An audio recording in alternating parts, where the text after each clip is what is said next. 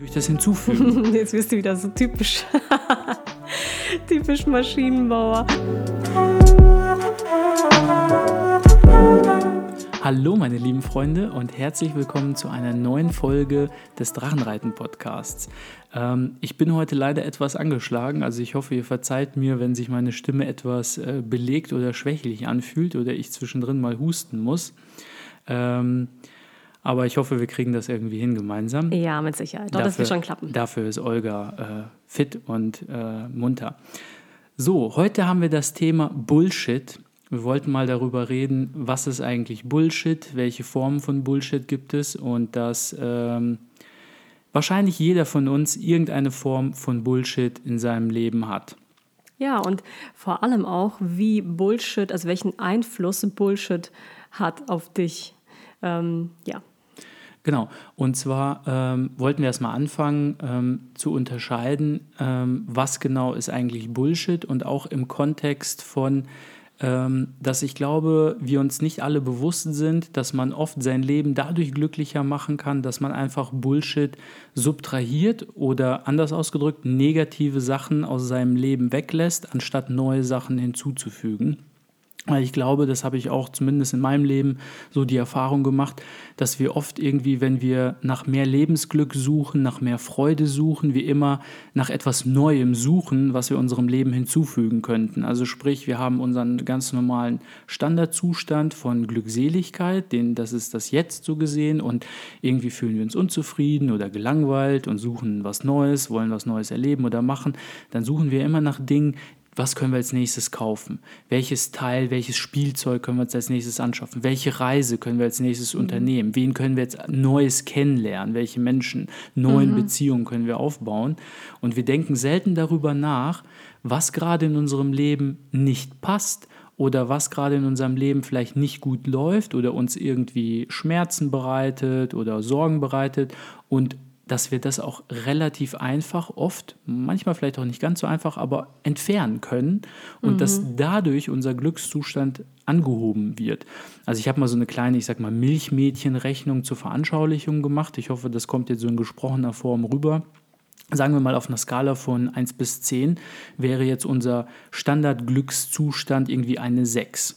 Und wenn ich von dieser 6 jetzt minus 1 Punkte Bullshit entferne, dann lande ich auf einer 8. Also macht mathematisch jetzt keinen Sinn, aber mhm. bleibt bei mir und folgt mir.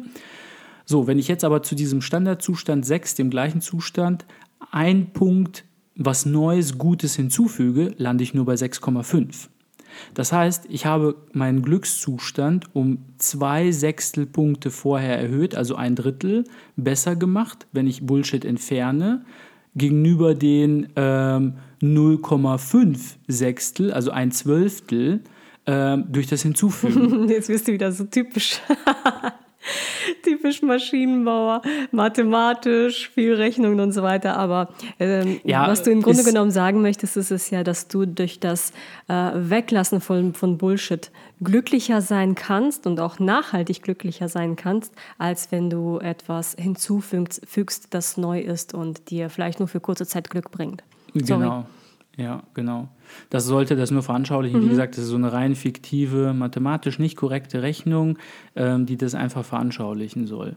Und, Und ähm, ja, hast du irgendwelche, wir können ja direkt mal ein paar Beispiele geben, was wir so in unserem Leben gemacht haben, welche Dinge wir mhm. vielleicht mal weggelassen haben, um unseren Glückszustand zu erhöhen im Vergleich zu, ja. ich nehme was Neues hinzu. Ja, ähm, da muss ich an zwei Dinge denken. Und die eine, äh, das erste Beispiel, das finde ich schon recht heftig. Und ich wüsste nicht, wenn mir das heutzutage so passieren würde, glaube ich nicht, dass ich es so leicht hätte. Wobei man sich immer die Frage stellen sollte, äh, diese, dieses eine Bullshit, dieser Bullshit, den man momentan in seinem Leben hat, ist man sich dessen sehr bewusst, weiß man, wie viel dieser Bullshit anstellt. Ähm, das hilft ungemein weiter.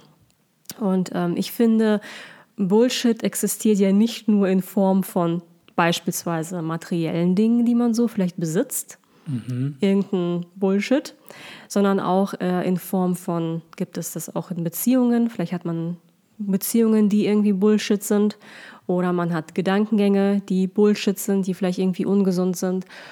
Und äh, das eine Beispiel, das ich musste so zurückdenken, an meine Schulzeit und an die Freunde, die ich damals so hatte. Also nicht alle Freunde waren Bullshit, aber ich kann mich so konkret an äh, Personen erinnern, die ich wirklich, und ich staune immer noch bis heute über mich selber, tatsächlich aus meinem Leben gestrichen habe, weil ich festgestellt habe, dass diese jahrelange Freundschaft sich so, ähm, wie soll ich das beschreiben, giftig entwickelt hatte. Mhm und mir so viel Kummer bereitet hatte zwischendrin und mich so klein gemacht hatte, dass ich dann irgendwann festgestellt habe, dass ich diese Freunde in meinem Leben einfach, diese Freundschaft beenden muss, um ich selbst sein zu können und um, um glücklicher zu werden. Und genau so war das. Also es ist wirklich tatsächlich so gekommen, dass ich eines Tages das festgelegt habe und die Freundschaft dann beendet habe. Und ich habe mich ab dem Moment, wo es dann, der, dann war, habe ich mich so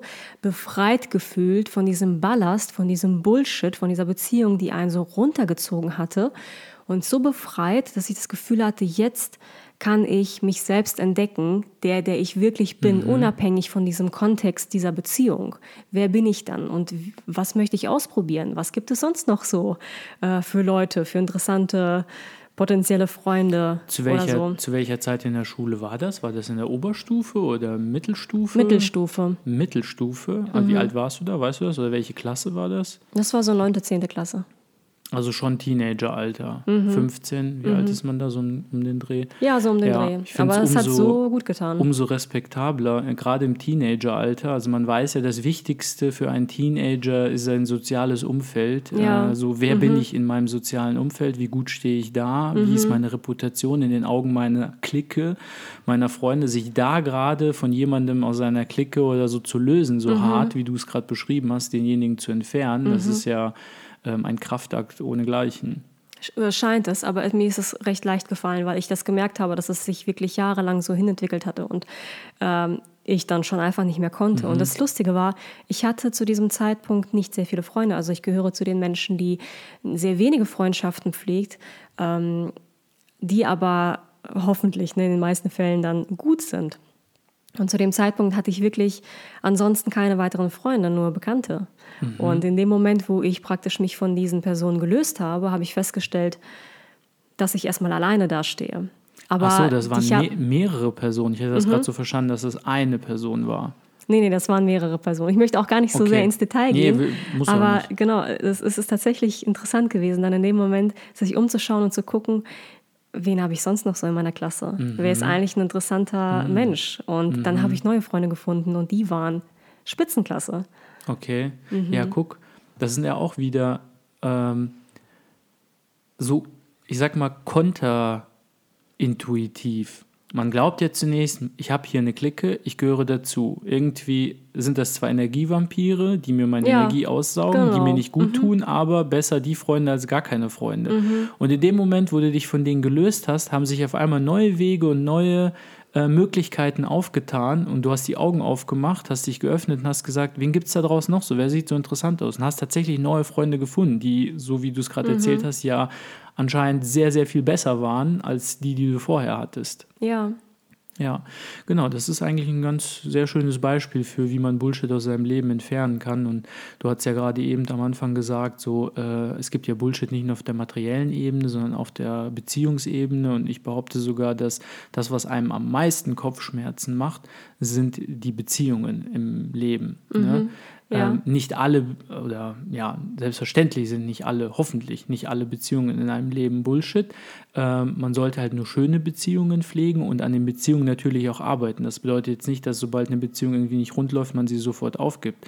Das auf gar keinen Fall. Aber man muss halt schon unterscheiden können, ähm, was sind das für Menschen und was machen die in meinem Leben fügen die etwas Gutes in meinem Leben hinzu und füge ich in deren Leben etwas Gutes hinzu irgendwie muss man ja auch, sage ich mal, man lebt hier nun mal nicht im luftleeren Raum.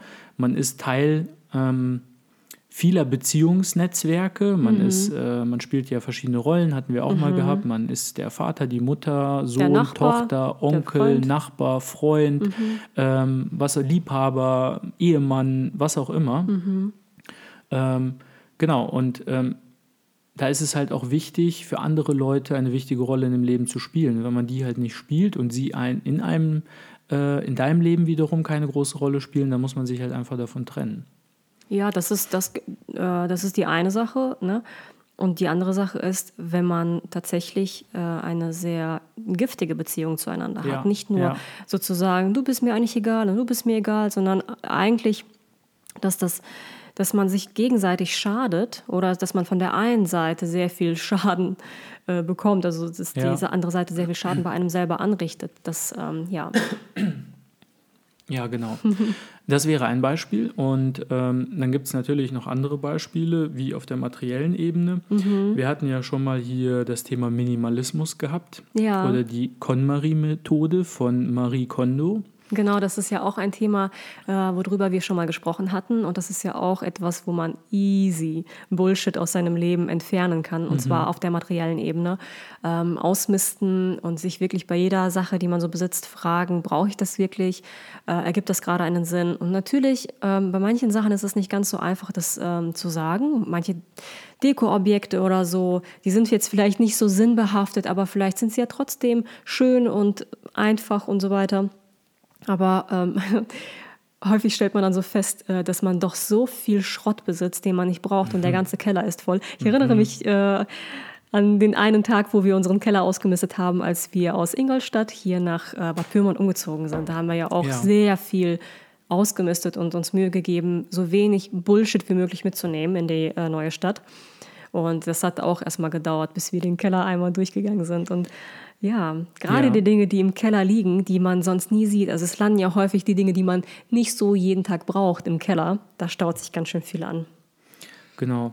Ähm, und vor allem hat es dann aber so gut getan, diesen Keller auszumisten. Man hat so richtig gemerkt, wie einem eine Last von den Schultern gehoben wurde. Also ich fühle mich persönlich nach so einer Ausmistaktion, egal ob es Keller ist oder man geht jetzt, wir haben ja tatsächlich nach dieser KonMari-Methode auch mal unsere Schränke in der Wohnung ausgemistet, sind alle Gegenstände durchgegangen, haben die rausgenommen, hingelegt und wirklich sich gefragt, habe ich diesen Gegenstand in den letzten sechs Monaten benutzt? Wie groß ist die Wahrscheinlichkeit, dass ich ihn in den nächsten sechs Monaten benutze?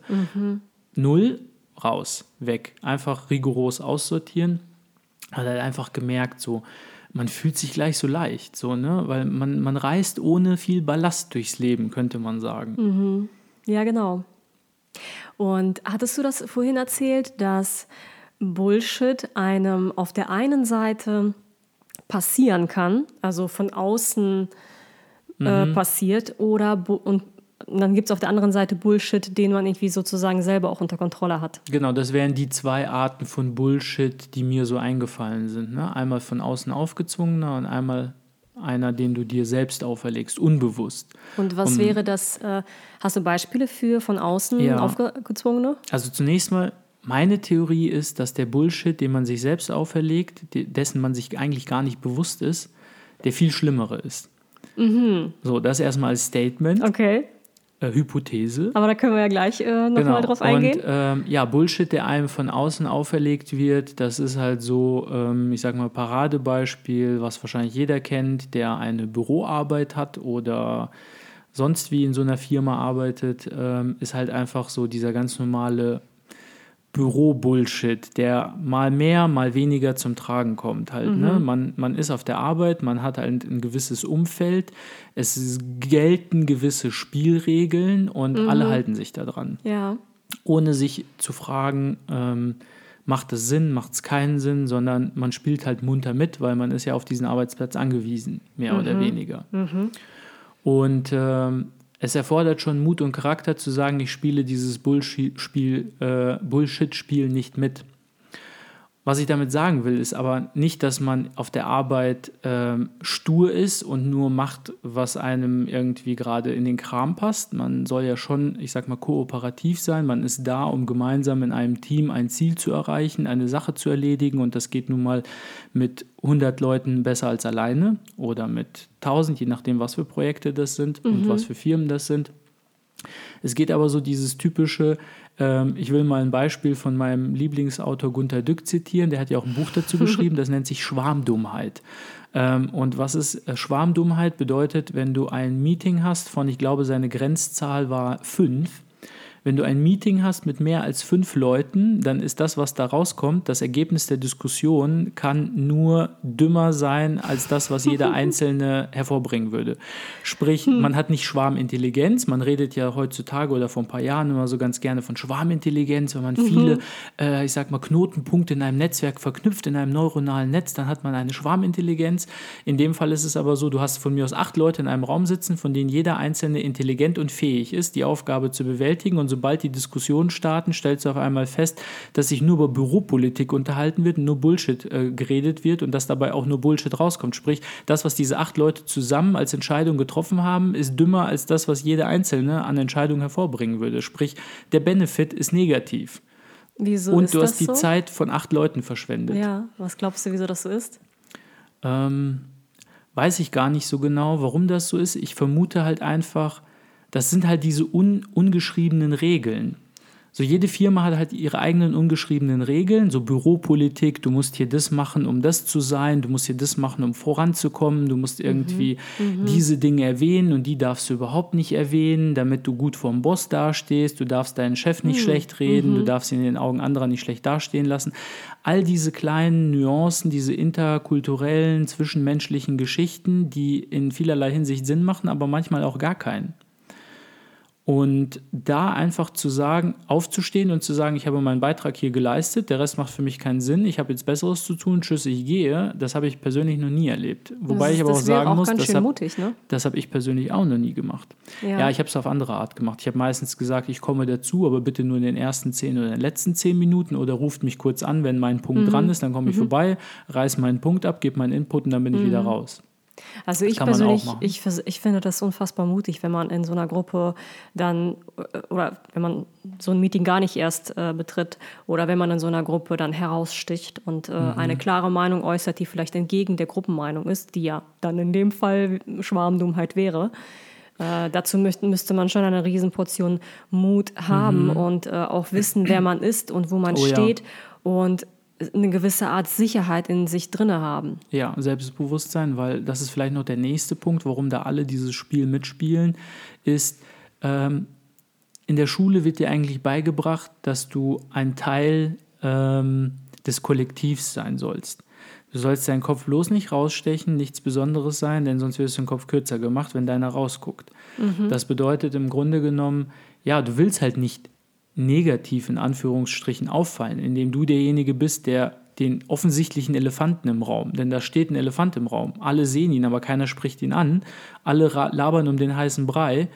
Du willst nicht derjenige sein, der negativ auffällt, indem er diesen Elefanten anspricht, weil mhm. wenn du ihn mhm. einmal angesprochen hast, dann ist er tatsächlich im Raum, mhm. real.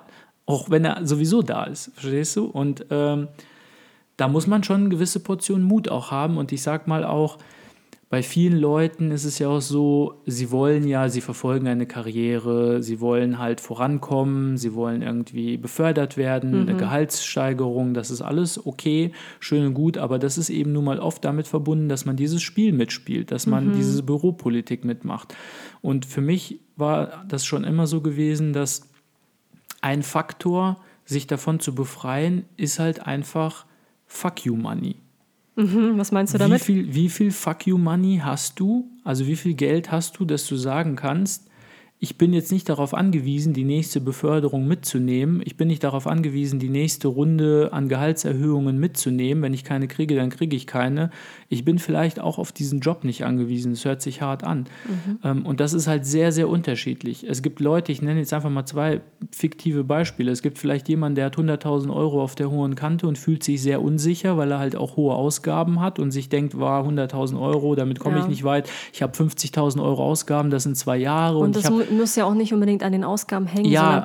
sondern manche Leute, die brauchen einfach, die, die können nicht einfach. Genau, ähm, es ist nie so, genug so genau. gesehen. Ne? Aber ich sag mal, oft hängt es auch einfach an den Ausgaben. Sie sind dann der Meinung, wenn ich 50.000 Euro Ausgaben im Jahr habe und ich habe 100.000 auf der Kante, dann reicht das für zwei Jahre. Und dann gibt es vielleicht jemanden, der hat ich sag mal 10.000 Euro auf der hohen Kante und der sagt sich, das reicht mir fünf Monate zum Überleben und wenn ich hier gekündigt werde oder selber kündige, ähm, dann habe ich innerhalb von zwei Monaten einen neuen Job und dann habe ich immer noch irgendwie 6000 Euro mhm, übrig, irgendwie mhm, sowas halt. Mhm. Ne?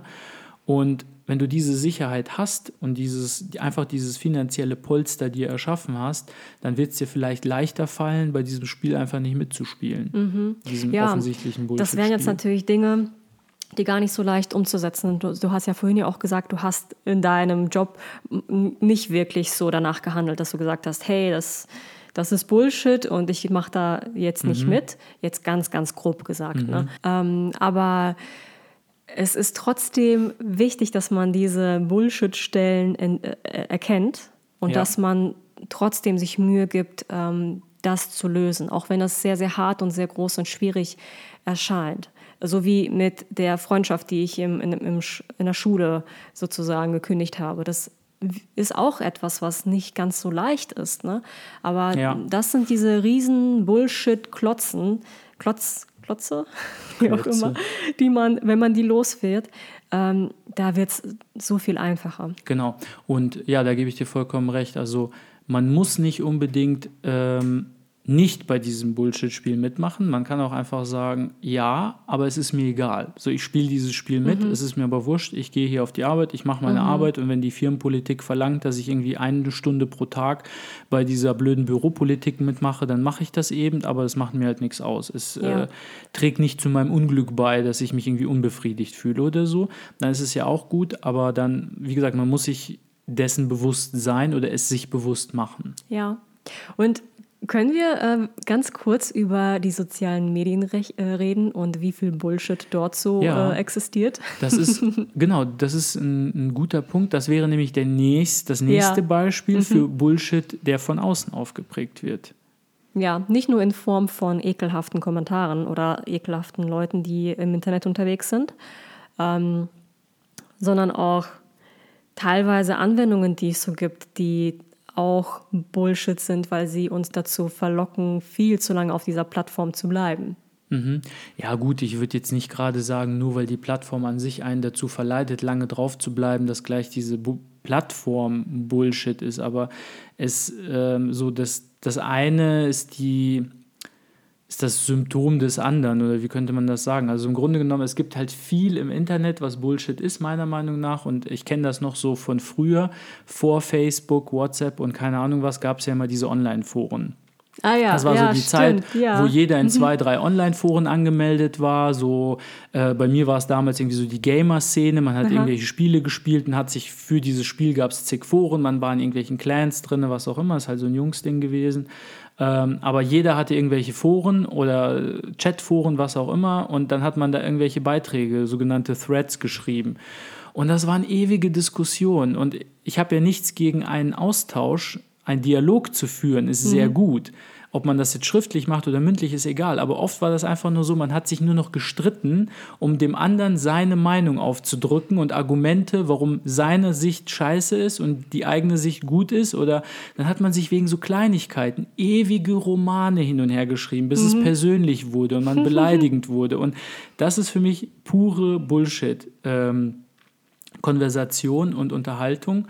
Und das passiert heutzutage ja auch noch in Kommentarbereichen von Facebook, von YouTube, von Instagram, von keine Ahnung was. Mhm. Und ich finde, das Problem ist, dass ja der, das ganze Zeug Social Media ist ja süchtig machend. Das hat man ja, ja nachgewiesen, mhm. dass das im Hirn äh, genauso ein Suchtverhalten auslöst wie Drogen. Crack, Heroin, Kokain, keine Ahnung, you name it. Und, naja, da ähm, sind ja auch ein paar sehr kluge Köpfe, die genau. dahinter stecken und die dafür sorgen, die genau dafür angestellt wurden, dass die die Psychologie des Menschen untersuchen oder sie schon kennen und äh, die Anwendungen so machen, dass du möglichst lange drauf bleibst. Genau. Ich wusste ja nicht, ob ihr es schon wusstet, oder ich weiß nicht, ob ihr es schon wusstet, aber es ist tatsächlich so, gerade bei Facebook, die beschäftigen hochintelligente Psychologen, äh, promovierte Leute, die Experten auf dem Gebiet ähm, der, ich sag mal, welche Methoden gibt es, die Leute abhängig machen von irgendwas sind. Und die können ganz genau herausfinden, welche Farbe muss welcher Knopf haben, wann muss, äh, in welchem Takt muss Facebook dir welche Likes zuschicken und welche, ich weiß nicht, Pop-up-Messages und so weiter und so fort, dass du A, möglichst lange auf der Plattform bleibst, aber auch B, möglichst häufig wiederkommst. Und das ist halt wirklich, das ist einfach, das sind die neuen Drogen mhm. so gesehen, die Abhängigmacher. Mhm. Und das Interessante Und, dabei ist ja, ja. dass unsere Technologie, die ist ja exponentiell, nicht mehr linear. Das bedeutet, sie entwickelt sich in kürzerer Zeit immer schneller Mhm. und dementsprechend werden auch diese ganzen Dinger immer süchtig machen. Dann für mich wird so das nächste große Ding, wird ja Virtual Reality sein, also VR. Und Leute werden anfangen, dann mehr Zeit, es ist ja jetzt schon teilweise so, dass äh, gewisse Leute, Kinder, Jugendliche mehr Zeit in irgendwelchen Spielen verbringen und ihren Avatar spielen in dem Spiel, als ihr eigenes Leben zu leben und dieses Spiel des Lebens zu spielen. Ähm, und in Zukunft wird das nur noch mehr zunehmen, meiner Meinung nach, weil Virtual Reality, so ich weiß nicht, wer so Filme kennt, wie war das jetzt Total Recall oder The Sixth Sense mit Arnold Schwarzenegger, da war das auch so, du konntest, wenn du Urlaub machen wolltest, bist du zu dieser Firma gegangen, hast dich auf den Stuhl gehockt und hast dann diese Brille aufbekommen, so eine Virtual Reality Brille, die Filme sind ja aus den 90ern oder so, und dann konntest du dir aussuchen, welchen Urlaub du haben willst oder welches Spiel du spielen willst, du willst irgendwo ein Geheimagent sein oder keine Ahnung. Und dann erlebst du das so, als wäre es die, die Realität. Und dahin geht Virtual Reality. Und ich glaube, das wird früher kommen, als wir uns das alle vorstellen können. Ich glaube, es wird sehr, sehr viele Leute geben, die äh, ja, mehr Zeit ihres Lebens in dieser virtuellen Umgebung verbringen werden als in ihrem eigenen Leben. Man erinnere sich an Sims. Ich weiß nicht, wer damals Sims gespielt hat. Ähm, ich bin selbst schuldig. Äh, da hat man teilweise mehr Stunden damit verbracht, seinen Sims-Charakter und sein Häuschen dahin zu stellen und aufzubauen und zur Arbeit zu gehen und zu schlafen und zu essen und seinen Hund zu füttern. Also das, was eigentlich Leben bedeutet, Ja. man hat das nur gespielt mit einem Ja. Avatar. Eigentlich total perfide. Ja. Ja, die Flucht gibt es ja jetzt auch schon in äh, Bücher, in Geschichten, äh, in YouTube-Videos und so weiter. Und gewissermaßen ist das auch in Ordnung, denn manchmal braucht man auch eine Auszeit vom eigenen Leben und so ein bisschen Abstand, weil manchmal wächst einem alles über den Kopf und manchmal hat man sehr viel Stress und so weiter. Aber wenn das Überhand nimmt und man, äh, wenn die Flucht zur Gewohnheit wird und man nur noch in dieser Welt leben möchte, anstatt sein eigenes Leben zu leben und sein eigenes Leben vorwärts zu bringen, dann wird es zum Problem. Und du hattest ja vorhin auch so ein schönes Beispiel erzählt mit den Graphen ähm, und den Spikes. Kannst du das nochmal sagen? Ja. Ich fand das sehr, sehr cool. Es hat mir sehr geholfen, das Also- zu verstehen. Die andere Theorie ist, dass ähm, dieser von außen aufgezwungene Bullshit, ähm, wie gesagt, ich, ich finde Social Media okay, alles ist daran in Ordnung, das ist eine gute Entwicklung. Man muss halt nur ein bisschen mit Bedacht umgehen. Und durch Social Media wird einem halt eben auch viel Fake aufgedrückt. Und dieser Fake, das ist so wie, wie Junkfood. Das hat mit echtem Essen, mit nahrhaftem Essen nichts zu tun. Genauso wenig hat dieser Bullshit mit einem echten, erhebenden, aufmunternden Leben zu tun. Das Problem ist halt, dass die Dinge, die von Wert sind, jetzt kommt wieder eine mathematische Analogie. Es gibt ja das Integral. Das Integral ist die Fläche unter einer Kurve. Wenn du jetzt eine Kurve hast, die einfach nur flach und stetig und breit verläuft, einfach nur eine Linie. Und die ganze Fläche unter dieser Linie, die ist halt groß. Das heißt, großer Flächeninhalt bedeutet sehr viel Wert. Das ist etwas Wertvolles für dein Leben, aber es ist unauffällig, weil es ist eine stetige Kurve.